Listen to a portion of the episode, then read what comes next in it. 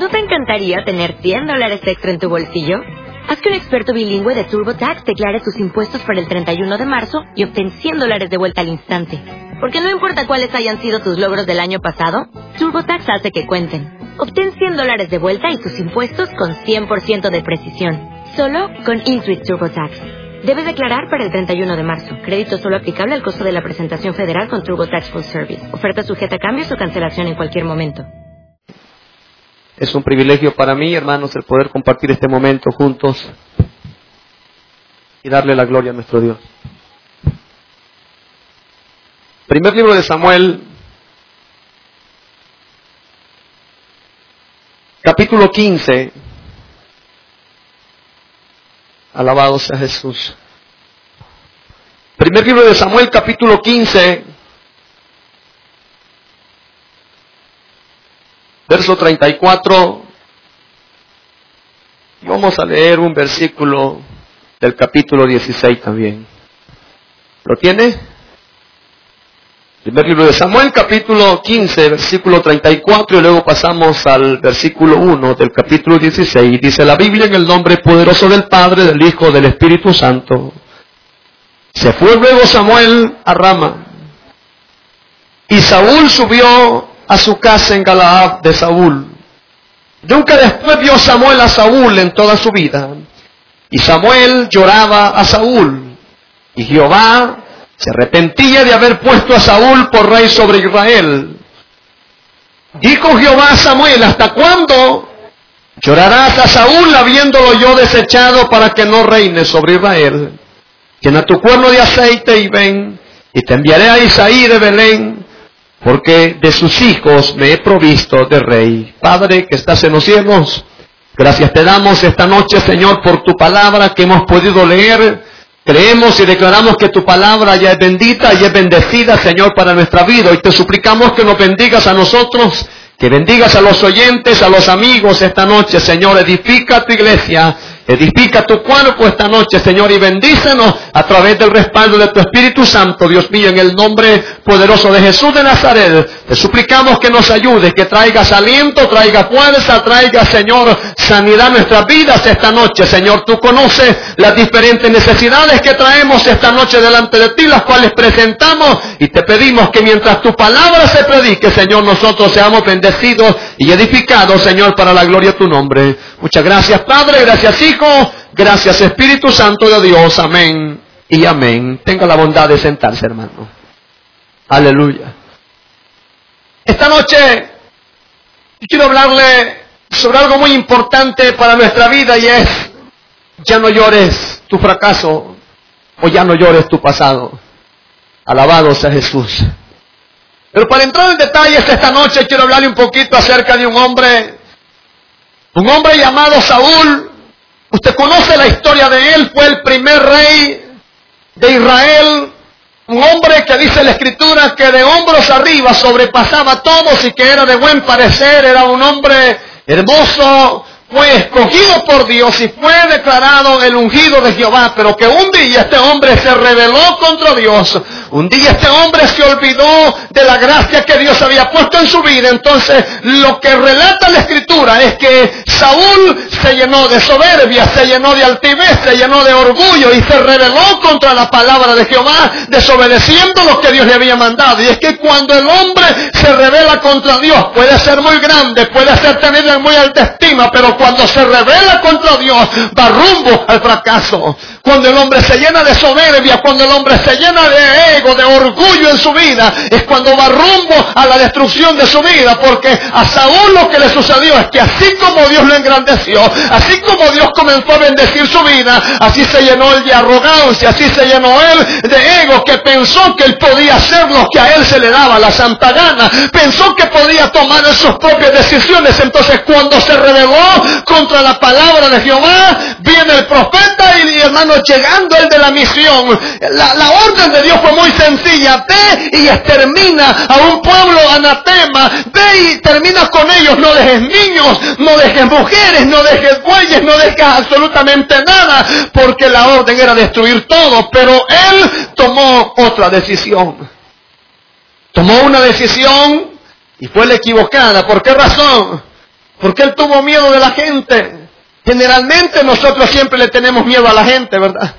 Lastimosamente a veces no pensamos en lo que Dios dice.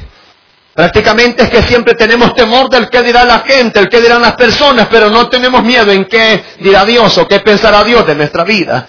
Y al final y a la larga usted tiene que entender y tiene que saber que con la gente nunca se queda bien, hermano.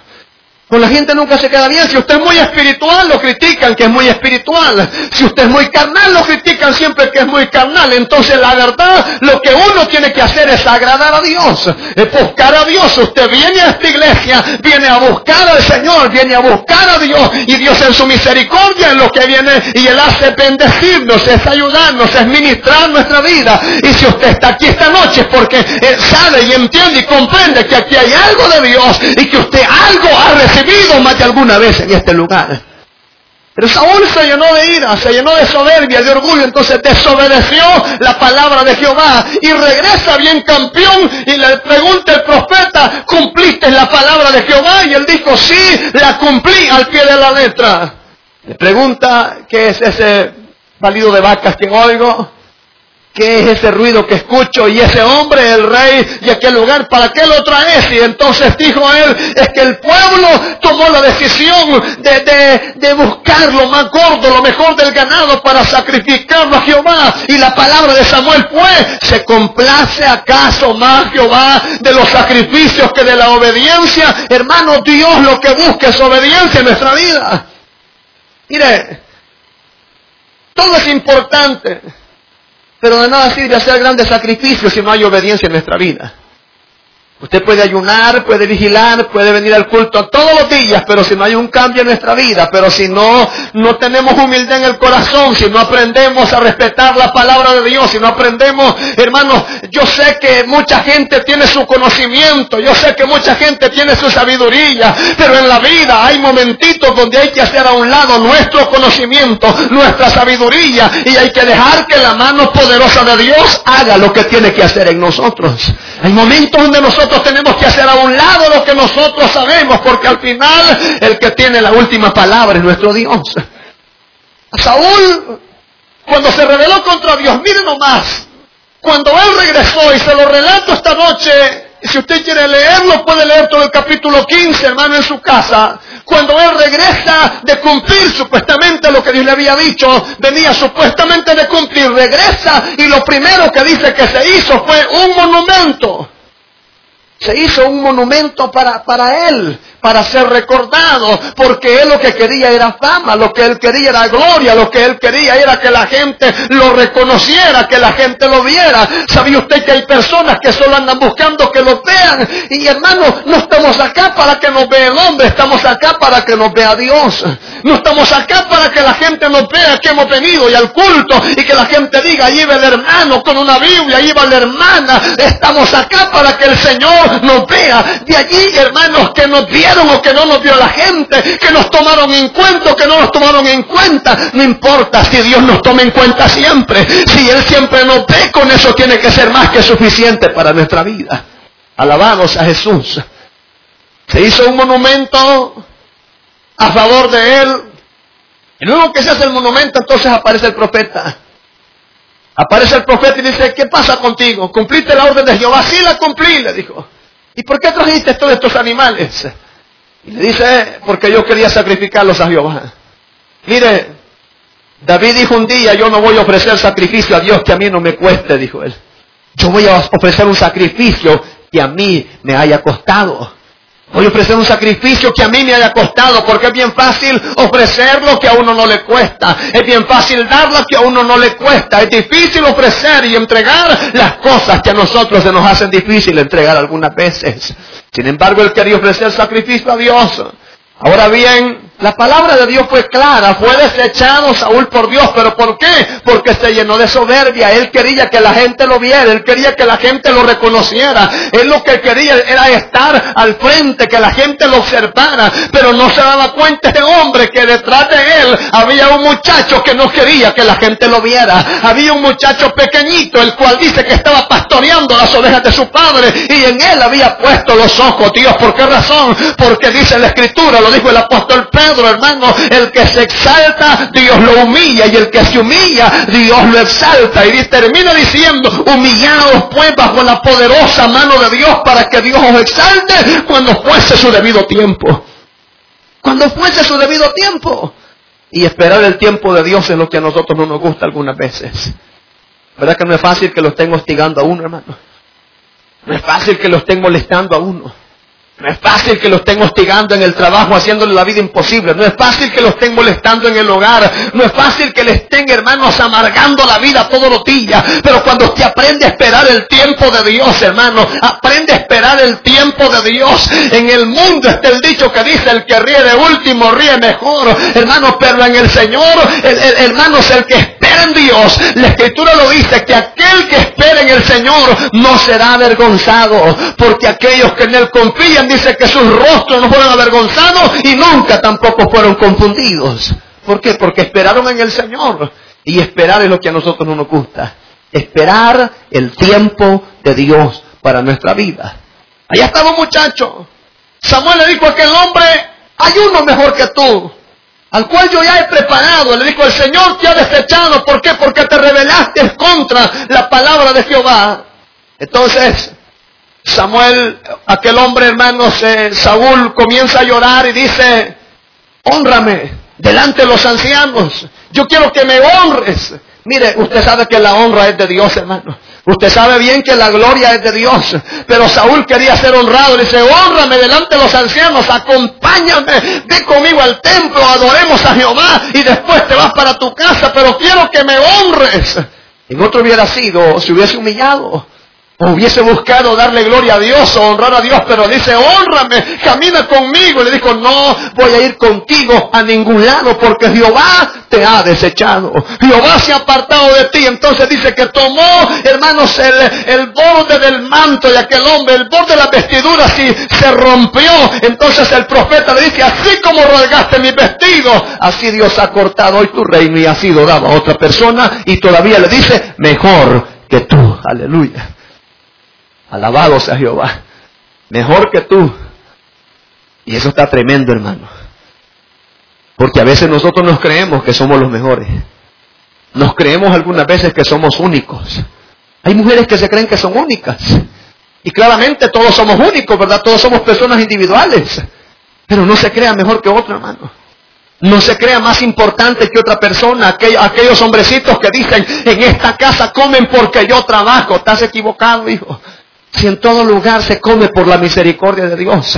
Si en todo hogar hay paz y hay bendición porque está Dios ahí de por medio. Si Jehová no estuviera con nosotros, si Dios no estuviera allí enviando su bendición, enviando su misericordia, si Dios no estuviera allí enviando su favor, en esa casa no habría alimento, aunque así tengas estudio, aunque así tengas un buen trabajo, aunque así tengan buenos conectes. ¿Por qué razón? Porque cuando Dios cierra una puerta, no hay quien la pueda abrir. Y cuando Dios desecha también, ahí es algo bien duro y tremendo. Alabado sea Jesús. Entonces, el profeta le dijo, no te voy a honrar porque Dios te ha desechado, rompiste mis vestidos. Y el verso que leímos dice que se fue, luego Samuel la rama, verso 34 del capítulo 15, se fue luego Samuel la rama y Saúl subió a su casa en Galad. Galal de Saúl y nunca después vio Samuel a Saúl y toda en toda su vida y Samuel lloraba a Saúl. Samuel qué hacía? Samuel lloraba a Saúl. Le, hablo un poquito de Samuel. Samuel era profeta, era sacerdote y era juez. Era una persona muy usada por Dios. Persona, hermanos, que en un día de batalla Dice que la gente, hermanos, estaba angustiada, estaba afligida y le dice Samuel, queremos que ores por nosotros, no dejes de clamar por nosotros al Señor. Y dice que Jehová envió piedras desde el cielo, mató a los enemigos y él termina al final y agarra una piedra, la levanta y dice, Ebenecer, Ebenecer, hasta aquí Jehová nos ha ayudado, Él nunca nos ha dejado. Aleluya. Samuel era un siervo de Dios, hermano, muy ungido, muy usado por el Señor. Pero lo hallamos en esta ocasión. ¿Cómo? Llorando. Llorando. ¿Llorando por quién? Llorando por Saúl. llorando por aquel hombre a quien él había ungido, porque era el principio prácticamente de su ministerio, en quien él había puesto los ojos, hermano. Samuel llegó a amar a Saúl. ¿Verdad que usted llega a amar a la gente que le rodea? Llega a amar a su jefe, llega a amar a sus compañeros de trabajo, llega a amar a la gente que le rodea, hermanos, y tanto que uno algunas veces cuando aquella persona decide renunciar o decide quizás irse o abandonar el trabajo, algunas veces se le salen lágrimas a uno y dice, no, no es posible, hemos vivido tantos momentos, tanto tiempo, pero Samuel era quien había ungido a Saúl, lo había ministrado, había dado por él, esperaba que el Señor lo bendijera, hermano, a lo mejor quizás, hermanos, él veía troncado hasta parte de su ministerio, pero cuando aquel hombre estaba llorando, un hombre muy usado por Dios, mire hermano, es bien fácil inyectarle fe a la gente. Es bien fácil motivar a la gente, es bien fácil inspirarle gozo y pararse acá y decirle el gozo que siento yo, el mundo no me lo dio, hermanos, y cantar con alegría. Pero qué tremendo es cuando vemos a un siervo de Dios llorando, ¿verdad? Tremendo es cuando vemos a una persona, a una mujer muy usada por Dios, uno no haya palabras que decirle. ¿Por qué razón? Porque uno espera recibir aliento de aquella persona, pero hermanos, se da, todos lloramos en la vida. Todos lloramos en la vida, todos tenemos situaciones difíciles, todos tenemos adversidades. Por fuerte que hable la persona, por bonita que padezca en la calle, hermanos, siempre hay momentos de soledad donde uno llora. Es de humanos el llorar, hermano. Y cuando uno llora se desahoga. El mismo Jesús lloró. Hay muchos hombres en la historia de la Biblia que lloraron. Es bueno llorar. Pero tampoco es bueno pasar solo llorando, hermano. Tampoco es bueno pasar solo entristecido. Es bueno que usted quiera pasar un momento a solas en su casa y que quiera sentir paz y tranquilidad. Pero tampoco es bueno que quiera pasar solo encerrado. Aleluya. Tampoco es bueno que usted quiera pasar solo deprimido, que usted quiera pasar allí sin ver a nadie. Alguna gente llega a extremos que no quiere ni bañarse, no quiere ni peinarse, no quiere hacer nada porque, hermano, se siente angustiado, se siente afligido y lo único que desea es la muerte, lo único que desea es estar en soledad. Pero yo esta noche quiero decirle, deje de llorar su pasado, deje de llorar por el fracaso, deje de llorar por la leche que se derramó. Cuando el Señor mira, hermanos, a Samuel llorando, le hace la pregunta, ¿hasta cuándo llorarás por Saúl? Alabado sea Dios. ¿Hasta cuándo llorarás por Saúl? Hay muchas cosas en la vida que nos han dañado. Hay muchas cosas en la vida que nos han herido. Hay muchas cosas en la vida que hemos perdido, hermanos. ¿Verdad que una madre nunca olvida a un hijo? Aunque así sea un aborto, siempre lo toma en cuenta. Le preguntan cuántos hijos tienen. Dice, tengo tres. Y tuve un aborto, siempre lo tome en cuenta. Siempre dice, tuve un aborto. Aunque haya sido un aborto, ella siempre lo recuerda. Hay cosas en la vida de las cuales uno no quiere soltar. Y alguna gente, hermanos, cuando llegan momentos de soledad, comienza a recordar esos tiempos. Comienza a recordar que un día le abandonaron, que un día el esposo la dejó, que un día la esposa lo dejó. Comienza, hermano, a recordar que un día lo echaron del trabajo. Comienza a recordar de las veces que lo han dejado solo. Entonces la gente comienza a llorar su pasado, a llorar sus momentos de angustia. Sin embargo, Dios le pregunta al profeta, ¿hasta cuándo vas a llorar por Saúl? ¿Hasta cuándo va a llorar usted por las situaciones que le, hermanos, que le han llegado a su vida difíciles? Realmente Dios quiere vernos bendecidos siempre. Dios quiere vernos gozosos. Dios quiere vernos, hermanos, alegres. El enemigo siempre quiere vernos entristecidos. Cuando el diablo nos roba el gozo, hermanos, cuando el diablo nos roba la paz, cuando el enemigo nos roba esa alegría que tiene que brillar en nuestro rostro, es cuando comienza a ganar ventaja. ¿Por qué razón? Porque una persona que está deprimida, que está entristecida, que está simplemente llorando, quejándose. ¿Sabía usted que hay gente que tiene 35 años, 40 años, pero todavía se queja porque nunca conoció a su padre? Y el día el padre le agarra de llorar. Y el día el padre se pone a llorar. Y viene el día de los muertos y comienza a llorar por su muerto. Y viene el día de la madre y comienza a llorar por la madre que enterró hace 20, 25 años. Y de repente, hermano, sucede algo y comienza aquella persona a llorar. Ya no llore su pasado, hermano. Hay que vivir un día a la vez Recuérdese que el gozo del Señor es nuestra fortaleza, hermano. El gozo del Señor está para fortalecernos, está para ayudarnos. Levante su rostro. El diablo quiere verlo enmudecido, quiere verlo entristecido, quiere verlo llorando. Avergüencia al diablo esta noche. Levante su mirada hacia arriba. Sonríe y dele gloria a Dios esta noche. Aleluya. Es tiempo de levantar nuestra mirada hacia dónde? Hacia arriba, hacia el cielo, hermanos, y de darle gloria a Dios. Mire, nadie se muere porque la deje el marido. Nadie se muere porque la deje la mujer. Nadie se muere porque lo echen de un trabajo. Al menos que usted se quiera quitar la vida solita, esa es otra cosa. Pero nadie se muere, hermano, por cosas como esas. Pero los que hemos pasado por situaciones difíciles, ¿verdad que cuando uno está pasando esos momentos no hay un gloria a Dios? No hay un aleluya. Solamente hay entristecimiento. Solamente hay ganas de llorar. Pero qué lindo es cuando usted aprende a darle gloria a Dios aún en momentos difíciles. Cuando aprende a bendecir a Dios. No importa lo que haya pasado en su vida, usted está sentado en su silla, está en su culto y allí viene la gloria de Dios para ministrarlo. Ahí viene la gloria de Dios para bendecirlo. Ya no se queje. Hay mujeres que tienen 30 años y todavía lloran porque no le celebraron los 15 años. Todavía llora.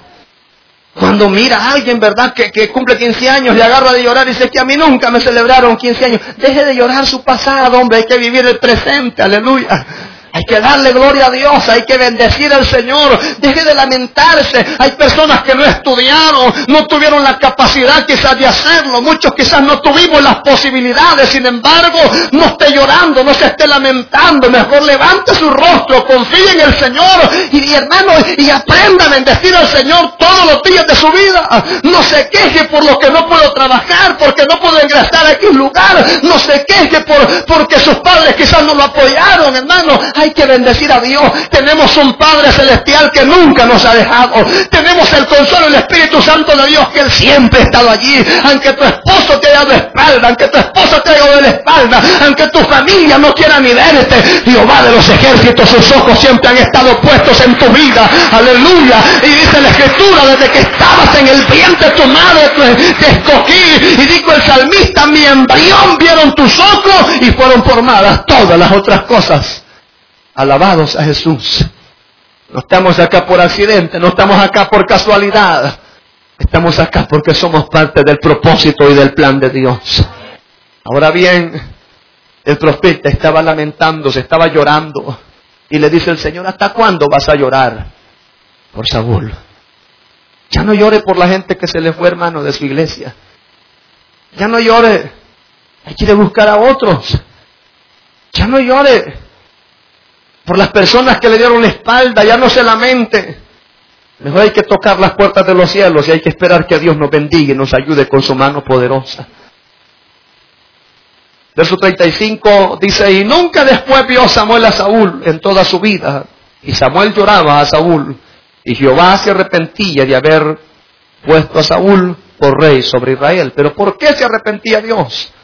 Porque el hombre se llenó de soberbia, se llenó de orgullo, como cuando un hombre comienza a decir, si esta iglesia está así porque yo estoy aquí. Si el día que yo me vaya a esta iglesia eso se termina, esto se acaba, mire, esto está así porque la mano de Dios está con nosotros. Aleluya. Con nosotros o sin nosotros, Dios sigue siendo Dios. Jesucristo es el mismo de ayer, de hoy y por todos los siglos. Alabado sea Jesús.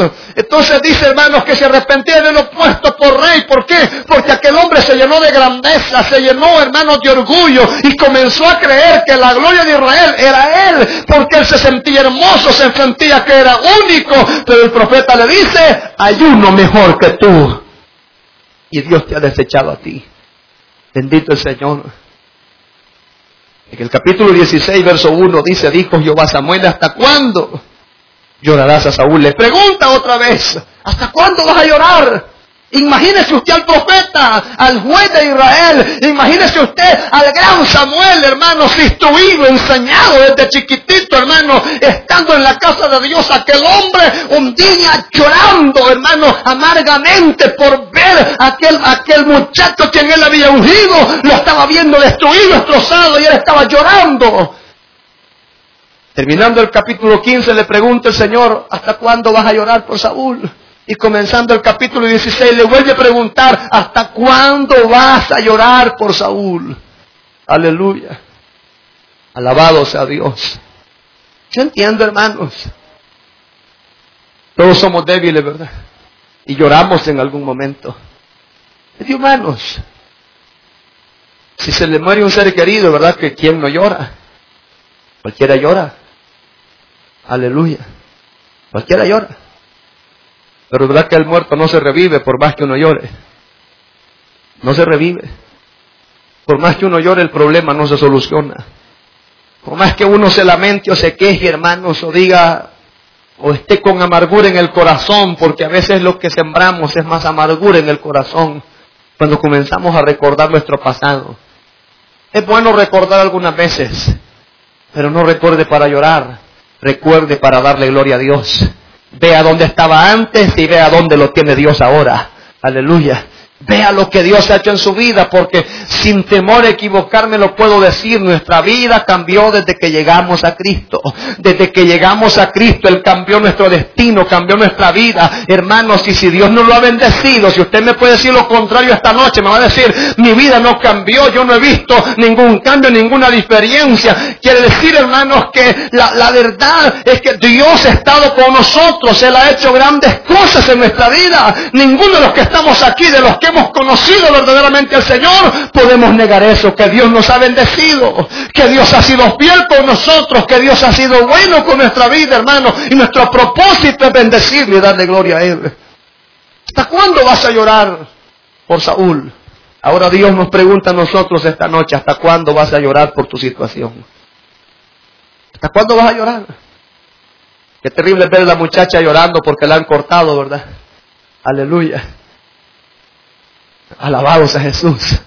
A ver al muchacho llorando porque lo han cortado llega la mamá y le dice, hijo, si mire, si hay bastantes, no, pero es que yo esa quiero y ella es única, hijo, mire, abra los ojos, hombre, no llore, es que mire, es que yo me quiero quitar la vida porque siente que el mundo se le viene encima, siente hermanos que porque lo han echado del trabajo, siente como que le van a cortar las manos, como que el mundo se le viene encima, los que comenzamos a hacer grande el problema somos nosotros, ¿por qué? Porque quitamos la mirada de Dios, quitamos la mirada de Jesús, hermano.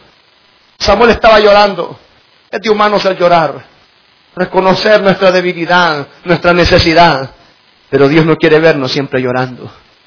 Dios quiere vernos en un momento dándole la gloria a Él. ¿Ha platicado usted con esa gente que nunca están bien? ¿Ha platicado usted con esas personas que usted le pregunta, ¿cómo está? Mal. ¿Y hoy qué le pasa? Es que me duele aquí. Y nunca están bien. Nunca se sienten bendecidos, nunca tienen, nunca, toda la vida andan quejándose, toda la vida andan lamentando, hermano, su situación, toda la vida se sienten fracasados, se sienten derrotados, pero qué lindo es platicar con gente, hermano, que aunque esté pasando momentos difíciles, dicen, me siento bendecido, gozoso, en victoria, me siento con ganas de servir en el culto, me siento con ganas de dar la escuela dominical, me siento con ganas de ir a la iglesia, me siento que el Señor va a hacer algo grande esta noche en mi vida aleluya. Eso inyecta fuerza, motiva, inspira gozo en nuestra vida. Y el Señor le pregunta al profeta, ¿hasta cuándo vas a llorar por Saúl? Habiéndolo yo desechado. Nada pasa en nuestra vida sin que Dios no lo permita. Yo pasé una experiencia en mi vida y quiero compartirla esta noche con usted, con mi hermano menor. Él quedó tendido en, en esa calle principal conocido como el Comején, aquí en las Margaritas. Y eso sembró amargura en mi corazón. A mí me llegaron a tocar la puerta a las 4 de la mañana. Mi mamá no me dio mayor detalle, solo me dijo, hijo, levántese. Y como sé que ella no es de ese tipo de personas, inmediatamente pensé que algo malo pasaba y ella se ha ido para mi otra hermana y un policía me atendió cuando yo abrí la puerta, me dijo, buenos días. Va a disculpar que le despertemos a tan tempranas horas con una mala noticia, pero hay un muchacho tirado en la calle que al parecer es su hermano. Espero que no sea así, me dijo, pero la idea es que usted vaya y que lo reconozca, aunque su mamá ya fue y ya dijo de que sí, que él es. Caminamos, venimos a ver la escena, desastrosa la situación. Lloramos. Y yo pasé un año llorando por aquella situación. Cada vez que me acordaba, yo lloraba por eso. Cada vez que me acordaba, yo sentía amargura en el corazón y sentía deseos de venganza. Y estaba aquello en mi corazón, hermanos, y cuando yo me quedaba solito en mi casa y hallaba alguna foto de él, comenzaba a llorar otra vez. Estando un día en mi casa, entra mi esposa y me halla llorando y me dice, ¿qué pasa? ¿Qué te sucede? Vio la foto de él en la cama y me dijo, ay, ya sé qué te pasa, me dijo. Pero sabes que eso es una maldición, me dijo. Que no tenés que cargar con ella, que tenés que permitir que Dios te liberte y que Dios haga algo en tu vida, porque toda la vida vas a vivir con esa amargura, con ese dolor en el corazón. Ese día pegué una llorada como nunca, pero a la vez llorando hablé con Dios y le dije, Señor, yo no quiero sentir esto, yo no quiero sentir deseo de venganza, yo no quiero sentir amargura, yo no quiero sentir esa falta de perdón en mi vida. Y comenzó algo a ministrar mi corazón. Desde ese día para acá, hermanos, algo maravilloso sucedió en mi vida. Tengo los recuerdos, puedo hablar de él, pero ya no lloro.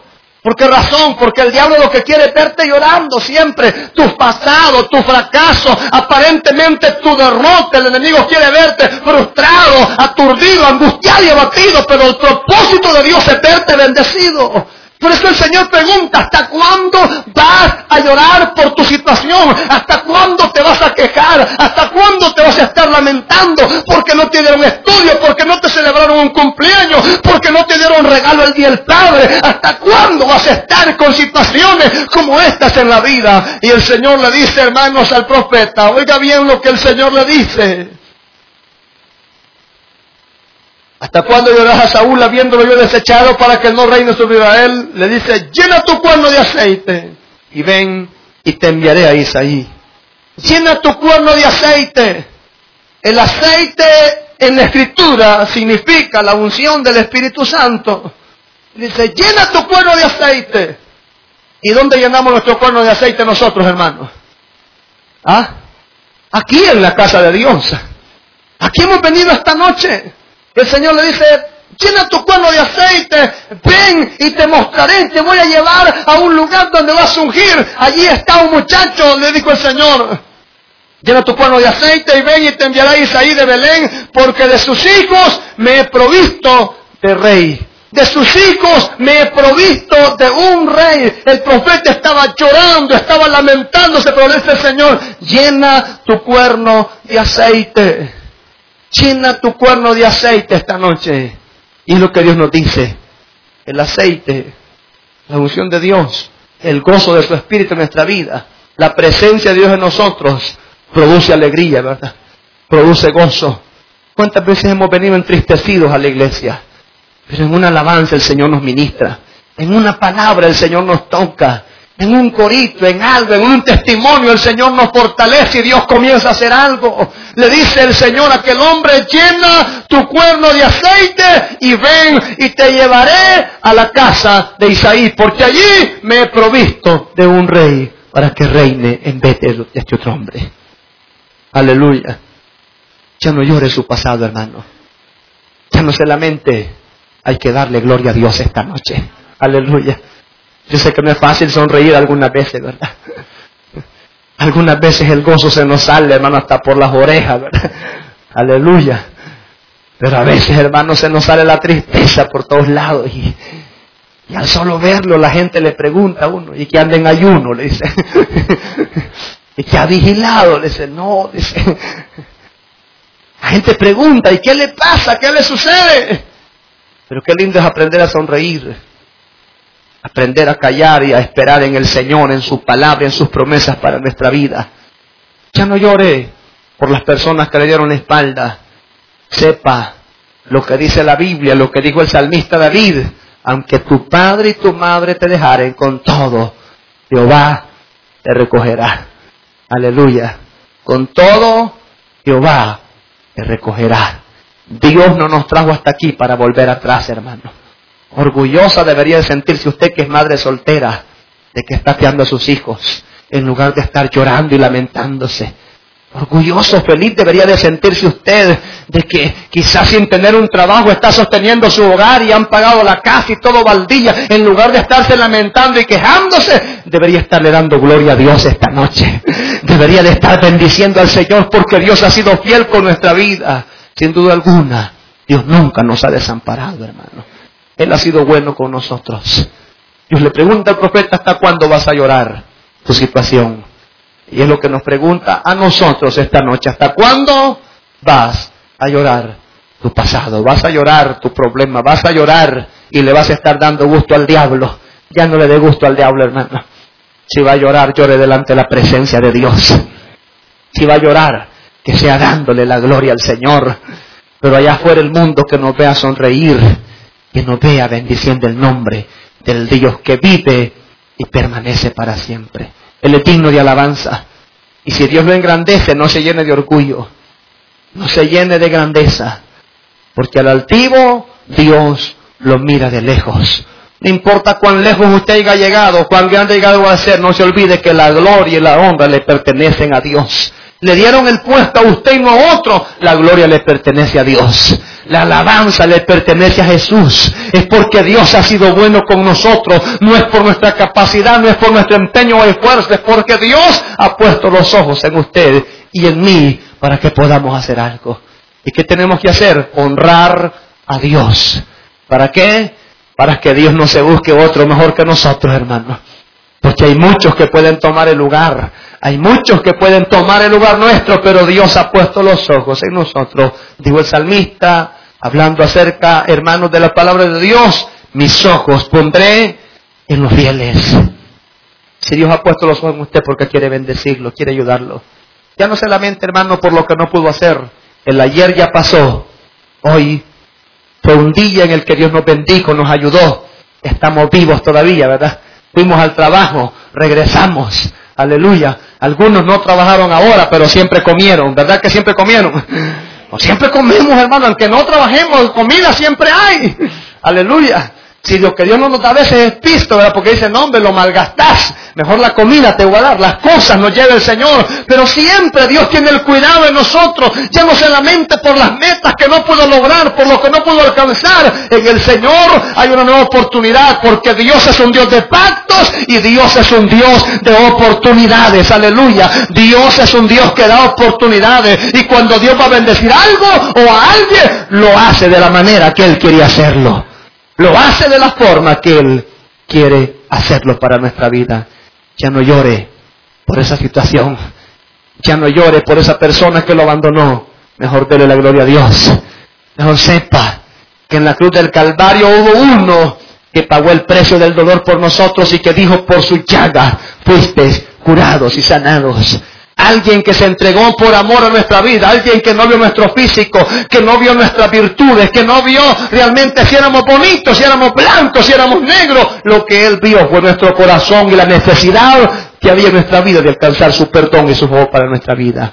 Dios ha sido bueno con nosotros. Incline su rostro conmigo esta noche. Yo quiero tomar un minuto para orar con usted y pedirle al Señor que nos pueda bendecir. O'Reilly Auto Parts puede ayudarte a encontrar un taller mecánico cerca de ti. Para más información, llama a tu tienda O'Reilly Auto Parts o visita oreillyauto.com.